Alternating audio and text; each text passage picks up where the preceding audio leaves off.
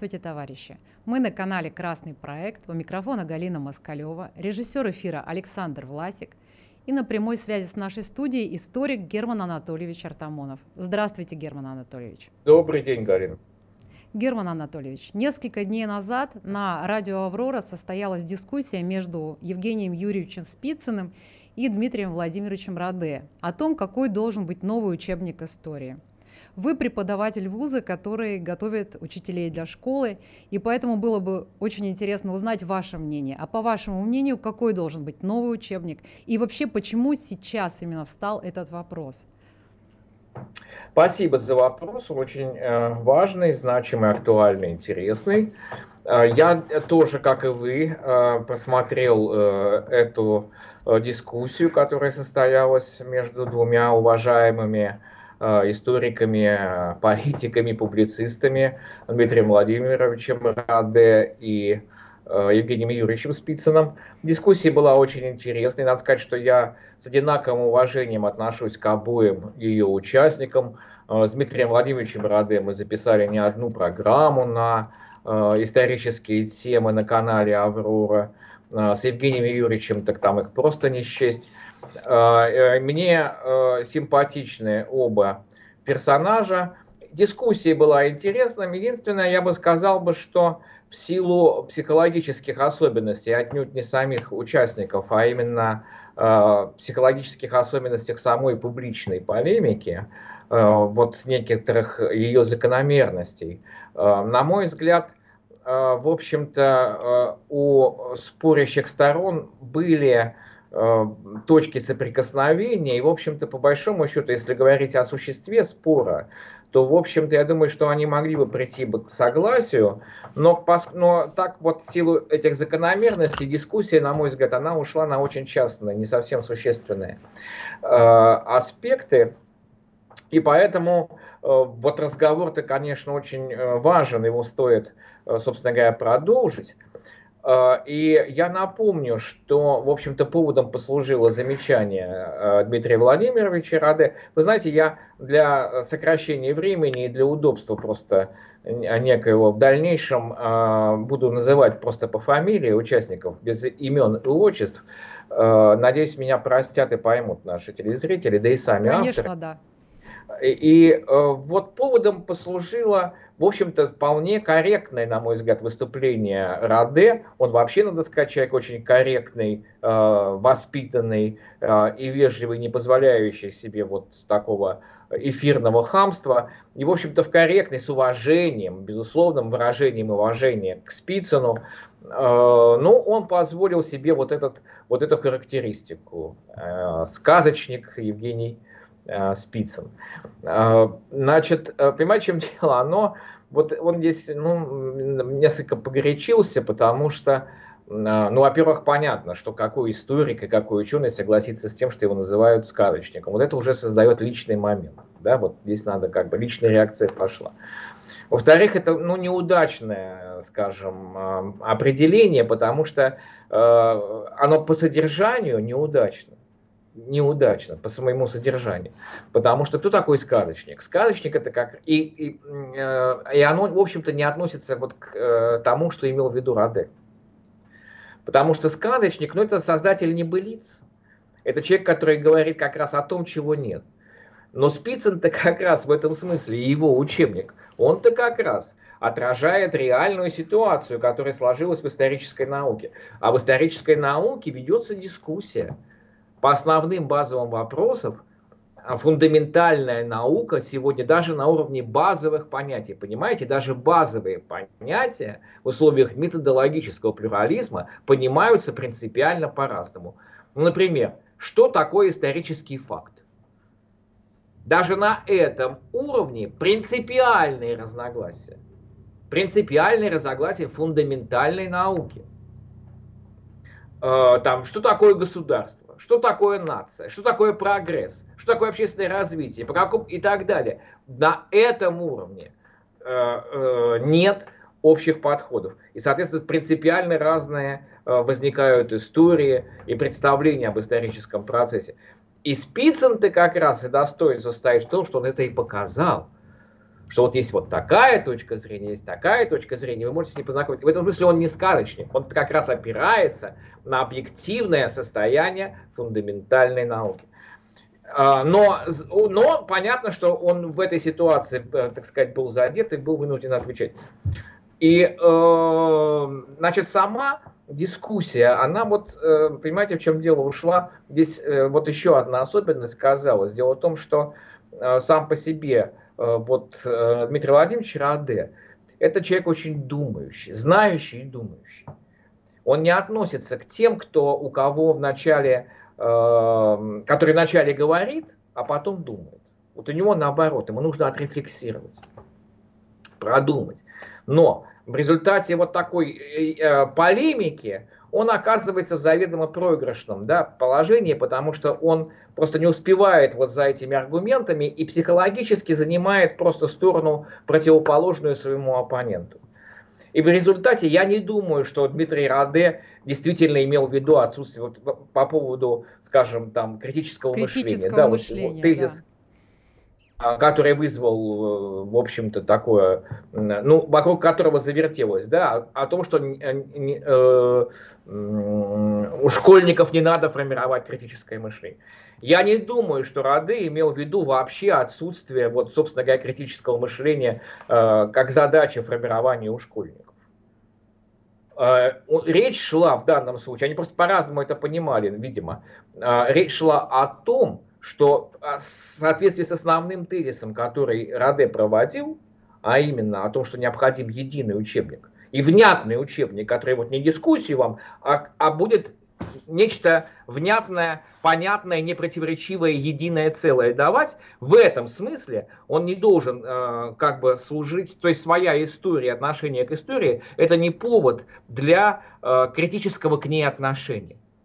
Вот что он имел в виду. А звучало как вообще отсутствие, а, да, как бы э, отсутствие в принципе задачи формировать человека, способного к э, анализу, к критике, самокритике, к поиску причинно-следственных связей, да, ну и так далее. Нет, конечно же, он это, я не думаю, что он это имел в виду. Э, более того, ну вообще, кстати говоря, без этого, без критического мышления, оно в принципе невозможно освоение, кстати, любой образовательной программы на уровне как начального, так и общего, так и полного среднего образования, не говоря уже о высшем. Потому, вообще, кстати, что такое критическое мышление? Вот как мы его понимаем? Вот по большому, я могу сказать, есть один критерий универсальный критического мышления. Это когда вы, скажем, в, ну, на гуманитарной сфере, я вам этот пример приведу, это когда вы думаете не только над тем, что говорится, но еще и над тем, а зачем вам это говорится. Вот вы знаете, в чем, э, почему э, в советский период великий метод, изобретенный Э, основоположниками марксизма-ленинизма, марксистская диалектика, диалектический материализм, великий метод познания, способный реально не только понимать мир, но и преобразовывать его. Почему он превратился в ортодоксальный марксизм? А потому что, то есть в догму, а потому что вот то, что они написали, их книги, оценивали с точки зрения самого, э, только э, самого содержания – без постановки вопроса, а почему они так писали, зачем они так писали в конкретный исторический момент. А вот если бы этот вопрос бы задавали и дали возможность ученым над этим думать, то вы знаете, я думаю, что очень многие бы фундаментальные такие положения ортодоксального марксизма, например, о государстве, и даже о классовой борьбе и так далее, о соотношении диалектики взаимоотношений общественного бытия и общественного сознания претерпели бы значительное развитие и открыли бы совершенно другие новые смыслы. Так вот, э, соответственно, эм, я думаю, что вот эти тезисы, подчеркиваю, которые частные по большому счету э, всплывали в дискуссии, они не позволили в конечном итоге э, прийти вот сторонам к согласию. А согласие, в общем-то, в чем должно быть достигнуто? На мой взгляд, это принципиальный вопрос. Вот задача школьного курса истории, школьного курса и, соответственно, школьного учебника и вузовского специального в чем состоит? И в чем разница между ними? И вот здесь надо сказать, что основной э, критерий, в общем-то, э, основной тезис Раде, он, в общем-то, правильный, и с ним, более того, я думаю, да не просто думаю, я знаю, потому что не раз на эту тему говорил, и с ним, по большому счету, согласен Евгений Юрьевич Спицын. А именно, о чем говорил Раде, что учебник, по большому счету, в чем его мысль? Учебник истории, он не сколько готовит нам исследователя в области исторической науки, сколько формирует и воспитывает гражданина. На учебниках, на материалах истории вы воспитаете либо гражданина мира, либо гражданина конкретной страны. Это истина очевидная уже в 18 столетии. В 19 столетии ее впрямую выразил Бисмарк по поводу прусско-французской войны. А он заметил, что эту войну выиграла не армия немецкая. Ее выиграл известная фраза хрестоматийная. Немецкий учитель истории.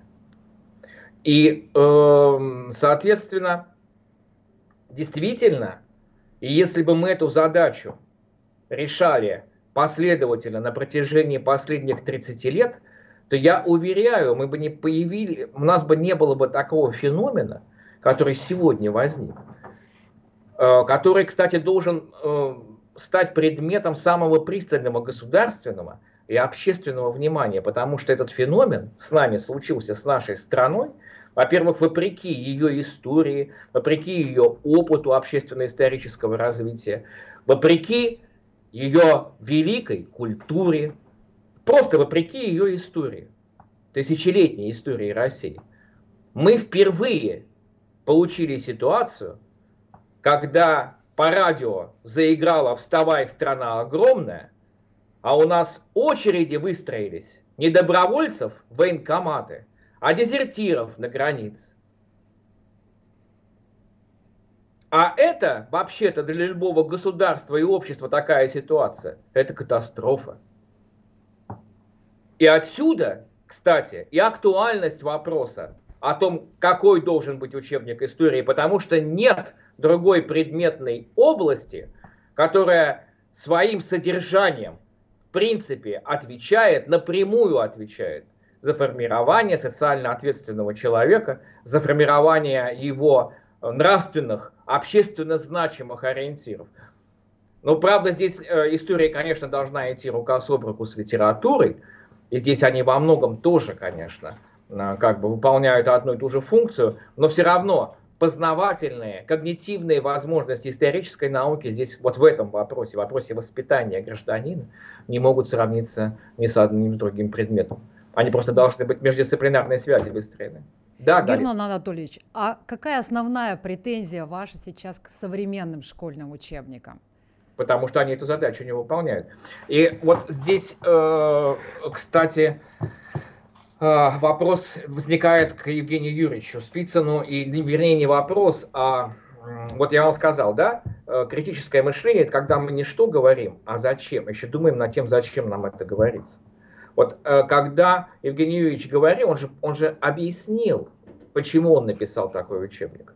И это была действительно ситуация 90-х лет, 90-х э, годов, прошу прощения, да, вот когда мы перешли от э, старого советского общества к построению нового общества, то нужно было менять, конечно, историческую парадигму, это тоже было совершенно очевидно. А учить, ну, это лихие 90-е же, да, годы. И э, учителя-то оказались вообще совершенно беспомощны. Если раньше у них была совершенно внятная программа, которую они должны, то теперь э, они оказались ну, в ситуации, ну, просто, так сказать, э, катастрофической, потому что новых учебников еще не было создано, новой внятной, непротиворечивой идеологии, кроме антисоветчины, еще не было. И как давать, объяснять? Некоторые вещи. Потом ведь вы помните, там же очернялось же, ну просто очернялось вообще все. Я, кстати, помню, э, э, в 90-е годы дело в том, что я как раз заканчивал вуз в 92-м, и, э, и был период, когда я просто подрабатывал, в том числе учителем в школе. И э, потом у меня был опыт учителем в профессиональном ПТУ. И э, учебник же основное методическое средство тогда. И я помню, знаете, появился, я не вспомню авторов, Но появился учебник, э, появилось два учебника, 20 э, век. Это принципиальный был вопрос, конечно, как 20 век. Что произошло в, в, в 17 году, да? Оно ведь и сегодня, мы же понимаем, да, вот внятный ответ. Что произошло в 17 году? Если мы скажем, что это большевистский переворот, это одна оценка нашей да. истории. А если мы скажем, что это великая октябрьская, то это другая, да? Понимаете? И здесь, кстати, оценочный элемент, кстати, вот тоже к замечанию Евгения э, списано, ну, нужно будет вернуться, если я забуду, вы мне обязательно э, напомните, потому что он там сказал об отц... историк оценок не дает, я должен тоже здесь кое-что пояснить, чтобы не, не воспринимали буквально Евгений Юрьевич, он имел в виду несколько другие вещи. Значит, так вот, историк дает, конечно, оценку, всегда. Потому что не может быть общественной науки свободной от общественных интересов. Значит, ну, Спицын имел в виду другое, я поясню, что. Значит, э, и, э, э, соответственно, что-то ушла, как тезис, который перед этим э, э, говорил. Вы говорили о том, что есть оценка, или мы говорим, учитель поставлен перед выбором. А, да, да, да, да, да, да. Так вот, э, тогда, э, значит, появилось два учебника вот в 20, э, 20 века. Значит, один до войны, второй после. Вот после войны был, я считаю, один из лучших вообще учебников э, за всю вообще нашу историю образования. Его подготовил под редакцией Виталия Ивановича Старцева. Очень известный. Довоенный учебник? Нет, нет, нет, нет. Он вышел в 90-е годы. Он а. хронологически охватывал период, начиная с Великой Отечественной войны, ну вот до начала 90-х годов. Я поняла. И в 90-е годы так, э, там же, понимаете, заказ был понятно какой, в общем-то, шел, да, э, в том числе и э, очевидное достижение советской власти, это победа в Великой Отечественной войне, это космос. Даже они тогда подвергались, скажем так... Девальвации. Да, да, да, мягко, очень так переосмыслению. И в этом смысле Виталий Иванович вот в этих условиях ему удалось написать очень, вот именно, я бы сказал бы, пример объективного подачи материалов. А вот э, учебник, э, начиная с 20 века, я не помню, по-моему, с первой революции, но сейчас не помню уже, как они выстрелили, до войны, э, это было вообще нечто, он очень показателен.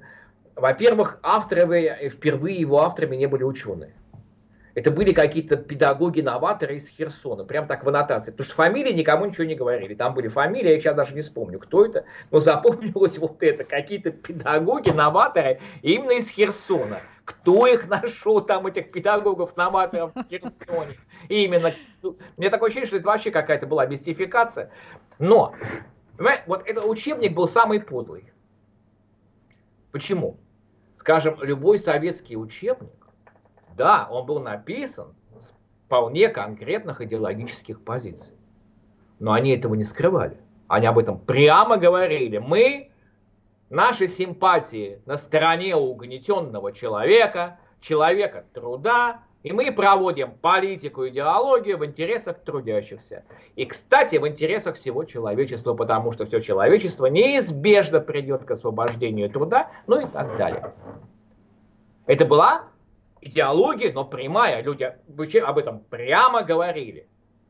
А вот этот учебник, они говорили, что он написан с общечеловеческих ценностей. Что авторы придерживаются абсолютно объективной э, картины исторического процесса. Но почему подлый? Потому что в нем он был новаторский в чем? Там как бы школьнику самому давалась возможность прийти к какому-то умозаключению. И на примере исторических источников, выдержки из исторических источников. И, э, допустим, давалась какая-то фраза Ленина. Ну, как вы думаете, как, ну, как бы нейтральная. Ну, или вот так считал Ленин и бралась, выдергивалась совершенно из контекста какая-нибудь его записка, не знаю, подлинная, не подлинная, это нужно проверять, где там что-нибудь такое. Всех расстрелять. Ну, смысл такой. Без суда всех расстрелять. А дальше выдавалось что-нибудь, какая-нибудь, э, ну, слезливая, мелодраматическая какая-нибудь фраза из письма Врангеля, там, Юденича, или Николая II, там, к Александре Федоровне, что у нас ШРПЦ сейчас умиляется, так сказать, и предлагает всему обществу опять умиляться и плакать над этой трагедией, как других же проблем нет у нас, только вот как бы последний монарх и его трогательные отношения с женой и семьей. Они, кстати, не были на самом деле такими трогательными и безобучными, как это пытаются нам представить. Но, э, да, и, соответственно, и дальше говорилось школьнику, ну вот, сделайте свой выбор. Кто же здесь, вот на ваш взгляд, соответствует общечеловеческим ценностям? Ленин со своим всех расстрелять. Ну, или, да, вот этот добрый монарх с печальными большими грустными глазами.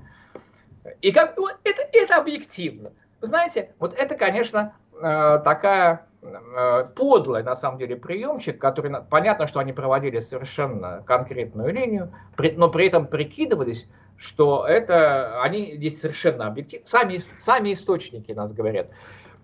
А, вот как профессиональный историк, я вам могу сказать, что только наивные позитивисты считают, что есть какой-то исторический источник, который не противоречив.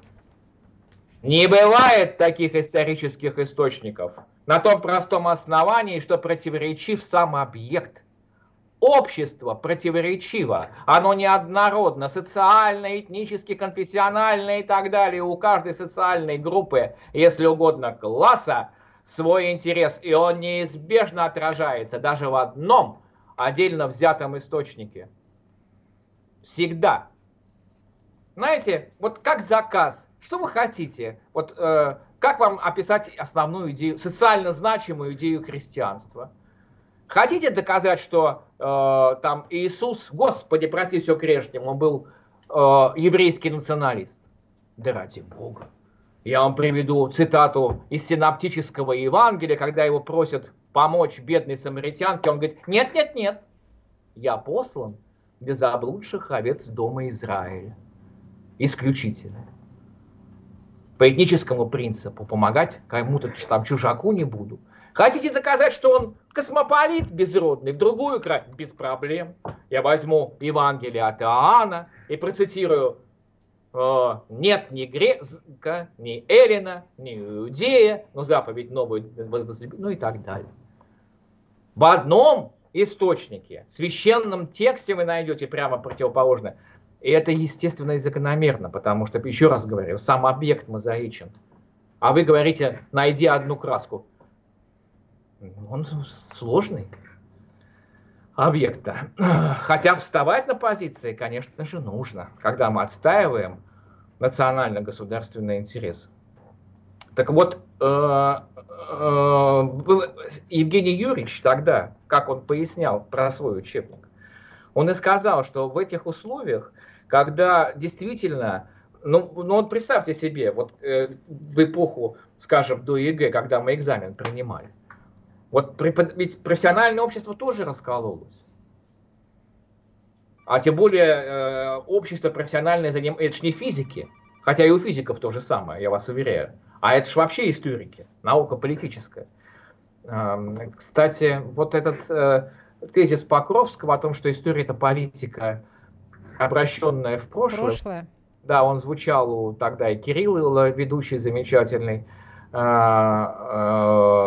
и создатель, собственно говоря, радио «Аврора» Кирилл Рычков, он его не раз повторял в этой беседе. И вообще он тоже очень симпатичен как спикер. Но э, дело в том, что э, фраза-то, опять-таки, она глупая, это. История это вовсе не наука, политика, прошлое. История это политика, обращенная не в прошлое, а в будущее. Потому что история – это наука не о прошлом, она о настоящем и будущем. Иначе Мы изучаем... не было бы смысла ее изучать. Разумеется. А это ради чего? Просто ради мертвое знание. любопытства? Ах, да. какие пирамиды! Да. Чтобы понимать логику общественного процесса, чтобы ориентироваться в настоящем – и правильно прогнозировать, что нужно делать для того, чтобы все-таки светлое, а не мрачное будущее наступило, и ядерного э, апокалипсиса бы не было. Так вот, э, э, значит, соответственно, это тоже важный момент. Так вот, э, когда Евгений Юрьевич говорил, о э, этой проблеме, то он э, понимал, что э, вот представьте себе преподаватели, которые преподаватели истории, которые принимают вуз э, абитуриентов. Вот опять-таки впадается вопрос, что произошло в 2017 году. И вот представьте себе, один из них сидит либерал, а другой из них э, коммунист, ну, грубо говоря, красный и белый. И ведь так ведь, понимаете, в чем дело? Вот этот вот раздел на красных и белых, он же, полюб... начиная от проблемы Рюрика, который тоже значит, начали, через Ивана Грозного, через всю нашу историю он пройдет. Потому что есть либеральный взгляд на отечественную историю, и есть взгляд консервативный на отечественную историю. И мы все это прекрасно знаем. И так далее. Гер... Герман Анатольевич, это мы сейчас возвращаемся э, к высказыванию Евгения Юрьевича. История оценок не дает? Ну, практически да, но он, то есть он о чем хотел сказать, что его задача была вот в те годы вооружить э, ученика, но в первую очередь, конечно, старшей школы, э, тем, чтобы он мог ориентироваться вот в этом, так сказать, в разных точках зрения. И любому преподавателю или учителю, который ему навязывает одну точку зрения и вставит двойку за то, что вы, вы сказали большевистский переворот, два. Это была революция Великая Октябрьская. А можно попасть в другую ситуацию? Вы сказали, что это была революция, да все доказано. Знаете, вот я помню тоже эпизод из тех лет, из лихих 90-х в школе. Там была уборщица, замечательная женщина, ну так пожилая уже. Она прошла сталинские лагеря. И у нее э, а, учитель истории, кстати. Бывший учитель истории, ну вот на пенсии у нее был тяжело больной муж, она вот уборщицей работала. Но она была, поскольку она вот э, прошла через лагеря, то у нее понятно, какое отношение было вот, к тому, что происходило, к разоблачению Сталина, ГУЛАГу, Солженицыну там и так далее. Я, в общем-то, то, тоже понимал, куда все это идет, что ничего хорошего тут не будет, будет только разграбление страны, поэтому у меня другая позиция. Но и э, поэтому она ко мне относилась э, очень так противоречиво. С одной стороны, ей было очень интересно со мной поговорить, как вот с молодым историком и коллегой. А с другой, она понимала, что идеологически мы, конечно, по разные стороны баррикад. И вот я помню, однажды она ко мне идет довольная, с довольной физиономией, я уже понимаю, значит, какую-то подлянку мне уже приготовила, светится, так сказать, такая вот чистая. А, значит, говорит, ну, типа, знаете, вот с интонацией, с какой Ипполит Матвеевич встречался с отцом Федором. Здравствуйте, Ипполит Матвеевич! Здравствуйте, батюшка! Вот мы вот так вот и с ней. И она говорит, скажи мне, вот вы Емельяна Пугачева проходили? Я понимаю, что где-то подвох. Непростой вопрос. Да, да, да. Я говорю, ну проходили. Она говорит, скажи мне, а вот тебя учили чему? Он кто? Ну, я говорю, ну как кто? Ну, лидер тогда еще крестьянской войны, ну, можно сказать, там, освободительного там, крестьянского движения, там, можно было сказать, казачий вождь, там, я уже не помню, что я ответил. Я считаю, что они заслуживают права лидера именно крестьянской войны и крестьянского движения. Он и Степан Разин, конечно. Э, э, значит, с Булавиным там сложнее, и с Болотниковым. А эти-то безусловно. Такую функцию объективно выполнили. Э, но это другая тема. Она говорит, улыбается, говорит, а вот и твой диплом недействителен. А я уже на выпускном курсе, я думаю, а я, честно говоря, подумал, может быть, там что-нибудь э, произошло, даже реформы шли, вот как бы начинались, и все что угодно можно было уже. Да. Э, поняли, что ожидать можно все что угодно. Ну, может, вуз распустили, может, там еще что-то такое, там, мало ли, отменили что-то. И, э, соответственно, э, как бы я так это насторожился, я говорю, а что случилось-то, почему? Она говорит, а потому что он никакой не герой, а вор и разбойник. Прочитала очередную публикацию в тогда владевшем умами. Вот кто формировал, кто сформировал это поколение 90-х. Журнал «Огонек». Вот учитесь, как воспитывать гражданина с определенными ценностями, установками. За, за какие-то буквально три года журнал «Огонек» изменил мировоззрение эпохи, я бы сказал бы, и страны. Значит, э, но э, как технологии надо отдать должное этому журналу. Блестяще совершенно было осуществлено. Э, значит, э, ну, оценки-то не новые. То есть журнал «Огонек» воспроизвел все то, что в царской России, собственно говоря, при Николае II писалось. Почитайте Сергея Михайловича Соловьева. Либерального, кстати, историка. Как он относился к подобного рода вещам. Но вот оценочный элемент, да, вот он, э, не, мы опять к нему возвращаемся. И э, когда Евгений Юрьевич говорил о том, что э, историк не дает оценок, он имел в виду вот какую вещь. Он хотел подчеркнуть, что, конечно же, ученый не может идти от идеологии и трактовать в угоду идеологии фактический материал, подбирать под него, под свою идеологию факты там и так далее. Вот оно, о чем я имел в виду, что ученый опирается на достижение фундаментальной науки. И в этом смысле он оценок не дает. Это научная оценка, а не идеологическая оценка. Но есть другой важнейший составляющий момент, то, о чем я говорил. Дело в том, что система ценностей и нравственности, она включается, обязательно должна включаться в методологическую систему научного исторического познания. И те, кто это говорят, что такой системы ценностей нет, или что это ведет к субъективности, неправы в корне. Потому что, как считают позитивисты, за что они упрекали диалектиков всегда и марксистов? Задача стоит какая? Избавить мозг исследователя от вируса современности. Политика в прошлом. Избавить от вируса современности. Вы в себе. А это возможно.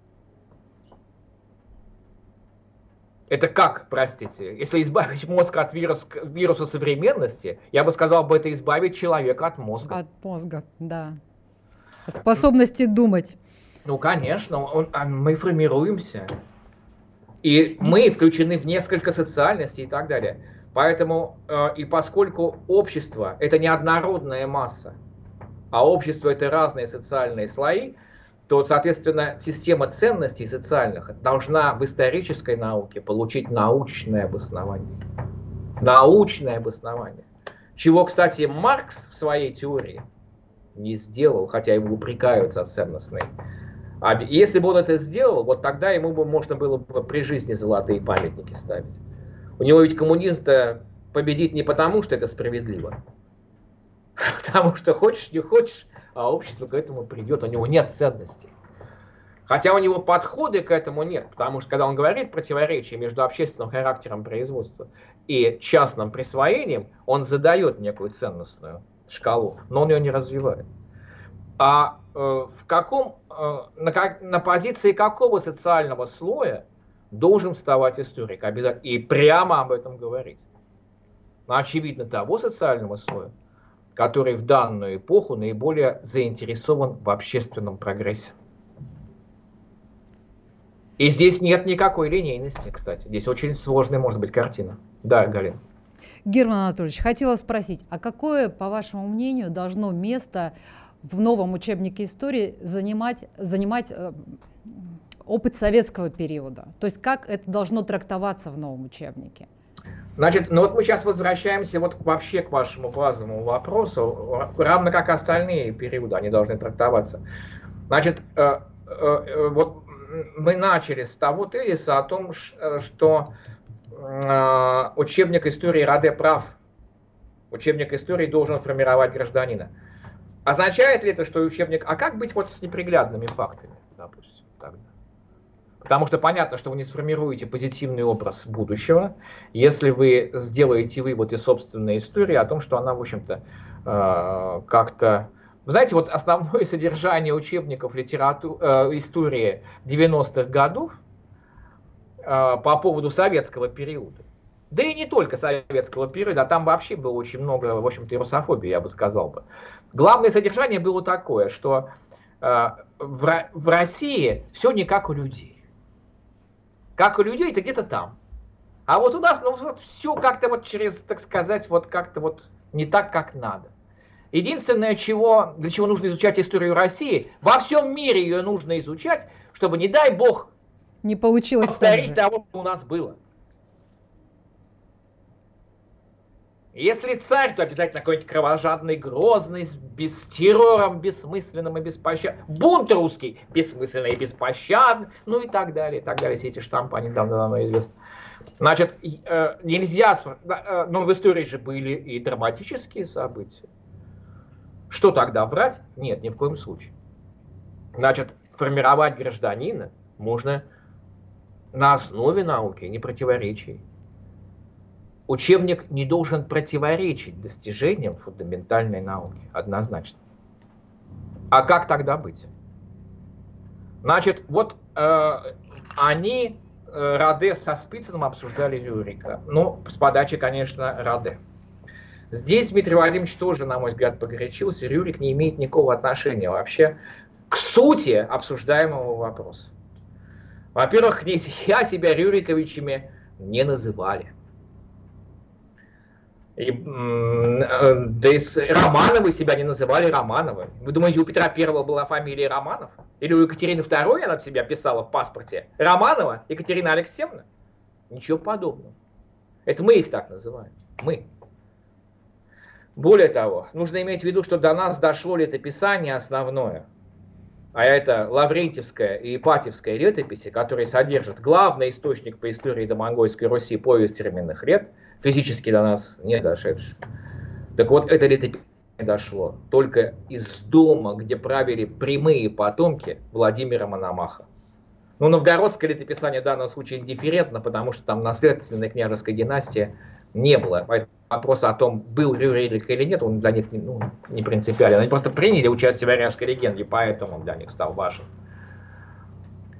Но это означает, что э, любые другие династии самостоятельные, они в XII веке уже выделились, поскольку э, князья э, стали жениться внутри этой семьи, условно нами называемые Рюриковичи. До этого они все на иностранных принцессах, а с XII века уже между собой, что означает, что этот дом единый уже распался. И вот каждая эта династия в княжествах, судя по всему, вела себя от своей, ну скажем, Слово о законе и благодати митрополита Илариона Рюрика не знает, а только Игоря Старого. Э, памятник Черниговской земли – это изустная традиция, слово о полку Игореве. Рюрика не знает, а в качестве родоначальника предлагает какого-то э, там Трояна, и мы по сей день, кстати, спорим, кто это такой, римский император или либо что-то попроще. Э, наконец, вот я вам говорил, что да, один, один единственный источник противоречив – Повесть терминных лет нам дает двух родоначальников, как минимум, династии.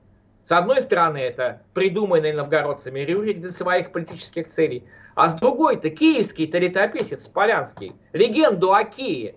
Помните Кий, основатель Киева?